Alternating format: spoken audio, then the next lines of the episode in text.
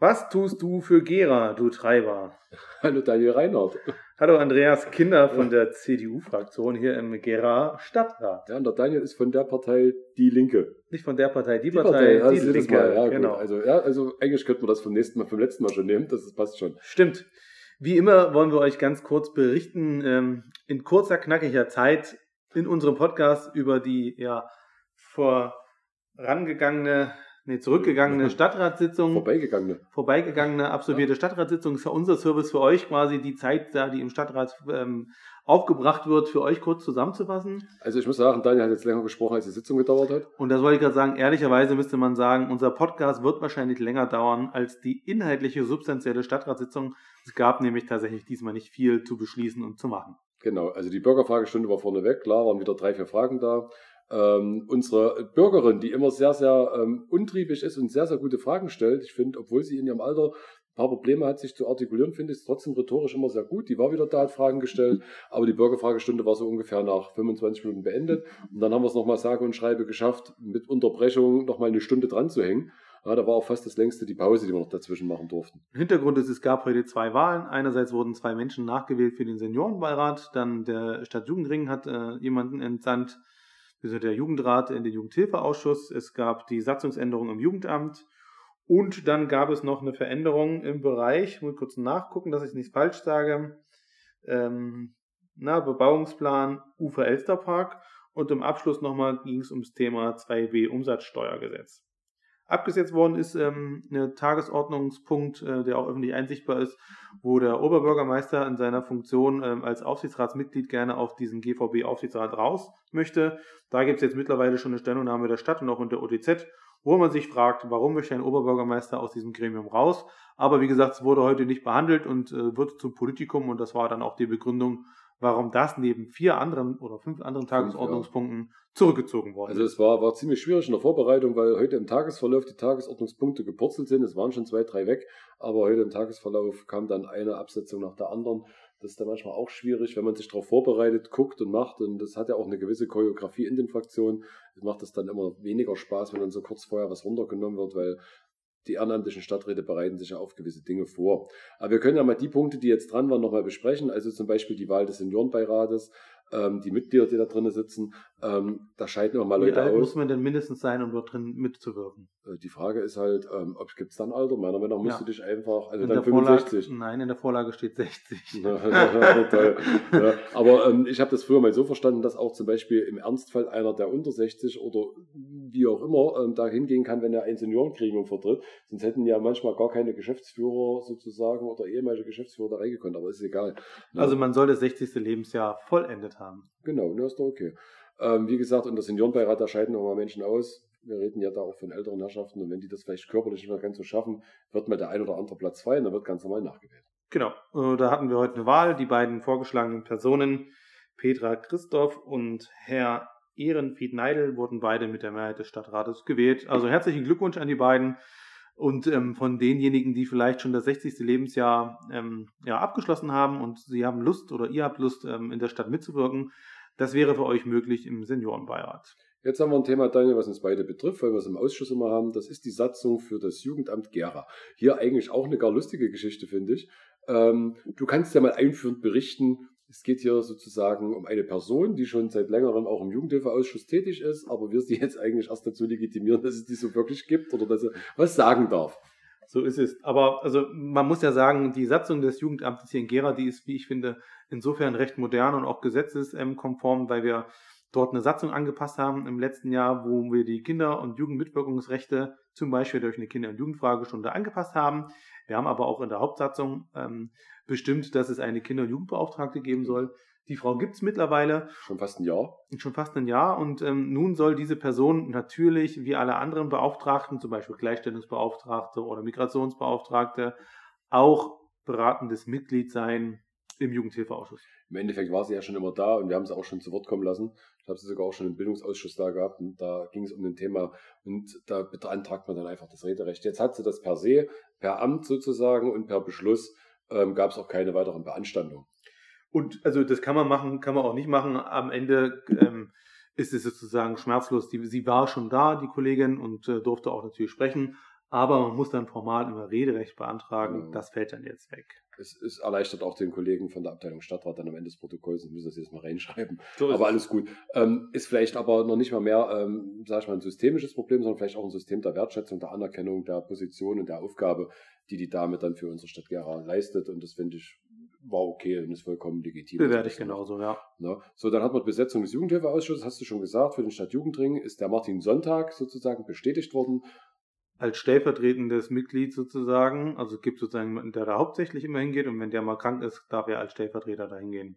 Genau, es, es gibt da immer mal relativ viele Wechsel, beim Stadtjugendring jetzt eher weniger, aber beim Jugendrat es liegt einfach daran, wenn dann ähm, junge Menschen nicht mehr an der Ausbildung sind oder ihre Schulausbildung beendet haben und dann die Stadt verlassen, gibt es da relativ häufig Umwahlen. Ich persönlich habe damit nicht so mein Problem, aber ich merke bei einigen Stadträten, die murren da jetzt schon ganz schön rum, auch in den Ausschüssen, weil die sagen, ja, wenn die ein halbes Jahr da sind, was wollen sie erreichen? Mir geht es da gar nicht darum, was wollen sie erreichen. Sie sind ja für ihr Gremium entsandt und das Gremium an sich ist selbst organisiert. Wir beide haben da ja so ein bisschen mitgewirkt, dass es das gibt. Und deswegen finde ich das auch vollkommen legitim, dass es bei den jungen Menschen da vielleicht auch mal wie beim Seniorenbeirat eine höhere Fluktuation geben kann. An der Vorlage sieht man auch, wie modern unsere Satzung im Jugendamt ist, weil nämlich die ähm, Jugendratsmitglieder, aber auch eine Schülersprecherin und so weiter, also die jugendlichen Menschen, die das irgendwie auch betrifft in der Jugendhilfe, die sind da bereits schon beratende Mitglieder. Ja. Und ähm, das ist jetzt wie mit der Kinder- und Jugendbeauftragten so. Und ich bin da ganz deiner Meinung, ähm, junge Menschen, das ist nun mal so, wer aus der Jugendarbeit kommt, weiß es, dass die dann auch irgendwann mal gehen, auf Grundschule, Ausbildung, Studium, was auch immer, um die Welt kennenzulernen. Und in der Tat, es gibt da tatsächlich drei, vier, ähm, ja, Fraktionen, Tendenzen, eher so national-konservativ gerichtet, die sagen, was sollen denn die jungen Menschen hier mitsprechen? Wir wollen das nicht weder im Ausschuss noch irgendwo anders. Aber die CDU ist das nicht, wir unterstützen das voll und ganz. Es gibt Nee. aber noch andere im, in der bürgerlichen Mitte, ne, die das am Ende dann so sehen. Ähm, noch ganz kurz hier, hier war es nicht der Jugendrat, hier war es der Stadtjugendring. genau. Ne, weil der Stadtjugendring per se als Organisation und ähm, sozusagen übergesetztes Organ für alle Jugendorganisationen der Stadt Gera hat natürlich auch ähm, ein Stimmrecht dort mit drin und dann entsenden die natürlich auch für ihre Interessensvertretung äh, Menschen in den Jugendhilfeausschuss. Genau, so ist es. So, dann kommen wir, was auch zurückgezogen worden ist, der Bebauungsplan vom Gewerbegebiet Biblacher Berg. Ja. Das hängt sicherlich sozusagen mit äh, der Geschichte zusammen, Bauerfeind. dass Bauerfeind da nun doch nicht hingehen wird. Darf, kann, muss, möchte äh, oder man hat es versaut, man weiß es nicht so genau. ja. Kann man kritisch bewerten, aber wir durften nicht dazu sprechen, weil runtergenommen von der Tagesordnung. Deswegen ging es dann um den Bebauungsplan Ufer-Elster-Park. Genau. Ja, also ein normaler B-Plan, ähm, wie man den normal kennt. Ähm, es gibt da Abwägungsbeschlüsse, Bauplanungsbeschlüsse und sonstiges. Sowas wird meistens gemacht, wenn man dort was baulich verändern will oder wenn man vielleicht einen Investor hat, der gewisse Interessen im Hintergrund stehen hat, der dann sagt, ihr müsst aber erstmal Baufreiheit für mich schaffen oder Baurecht für mich schaffen, dann wird sowas gemacht. Ähm, und hier ähm, sozusagen ist das eigentlich auch noch ein Relikt aus Buga-Zeiten, weil das nämlich so eine Art Urbanzentrum dort hinten war. Also man hat dort mit Fördermitteln zur Buga und mit Urbanmitteln ähm, die Verbindungsspange zwischen ähm, dem Buga-Gelände in Gera und dem Buga-Gelände Ronneburg geschaffen. Also das spielt da alles mit rein. Ähm, das wurde dann sozusagen beschlossen, Abwägungssatzungsbeschluss. Also es scheint sich dort irgendwann mal über kurz oder lang jetzt was zu bewegen. So, und damit kommen wir dann tatsächlich, ähm, ähm, was als nächstes wurde auch abgesetzt, ein Antrag der äh, Grünen zur Beantragung Fördermittelerstellung einer kommunalen Wärmeplanung. Schade eigentlich, ähm, wir hätten es gern ähm, beschlossen. Gab es eine Fachdebatte dazu im Ausschuss. Mir hat sich gar nicht erschlossen, warum das abgesetzt worden ich ist. nicht. Weiß nicht, vielleicht weil Nils Fröhlich, der Fraktionsvorsitzende der Grünen, nicht da war oder so und er das gerne eingebracht hätte oder ich weiß es tatsächlich nicht, weil inhaltlich fand ich es gut, aber werden wir sicherlich in der nächsten Sitzung. Oder die anderen nicht Bescheid wussten, keine Ahnung, weiß man nicht.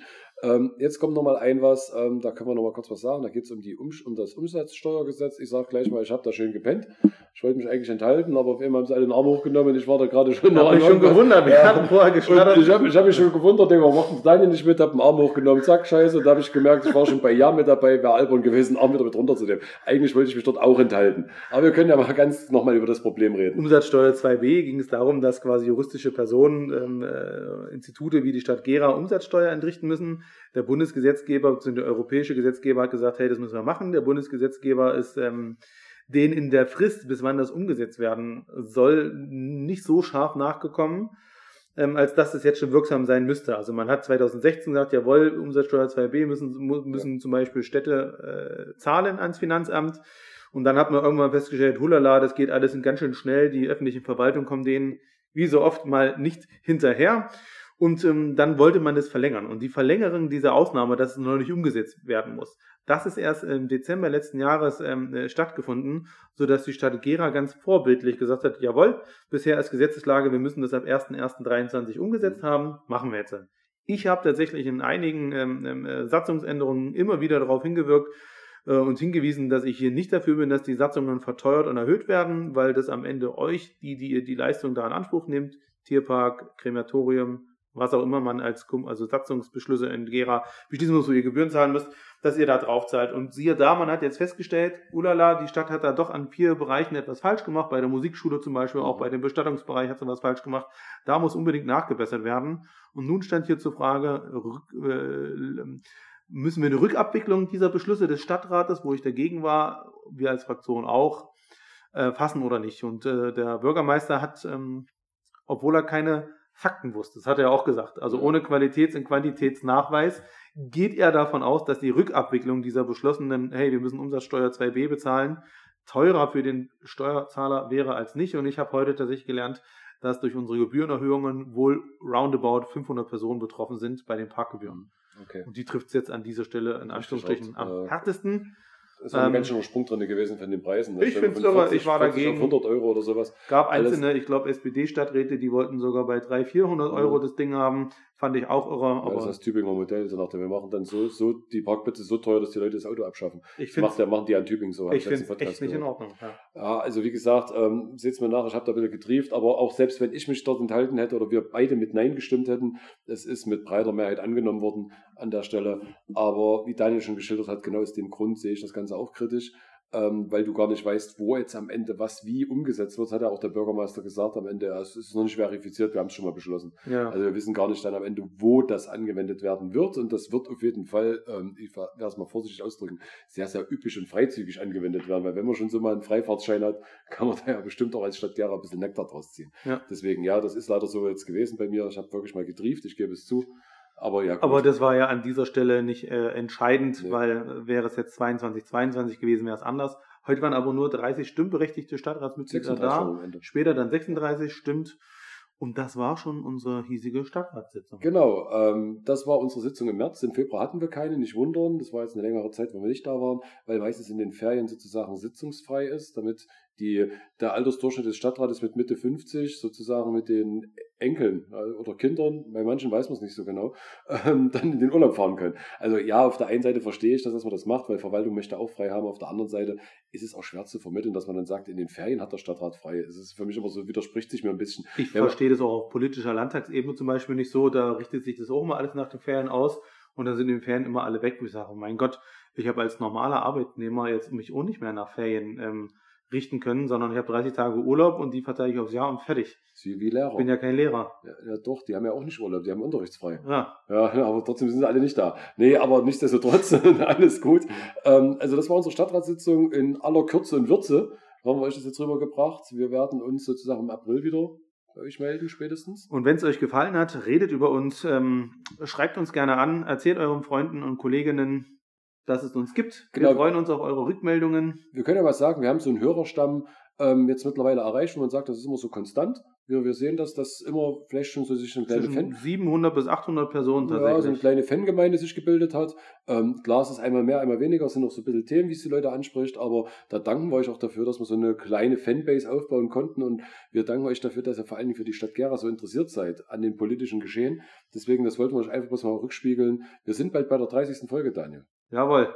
Na? In dem Sinne, bleibt uns gewogen. Genau. Und wir enden mit den Worten, was tust du für Gera, du Treiber?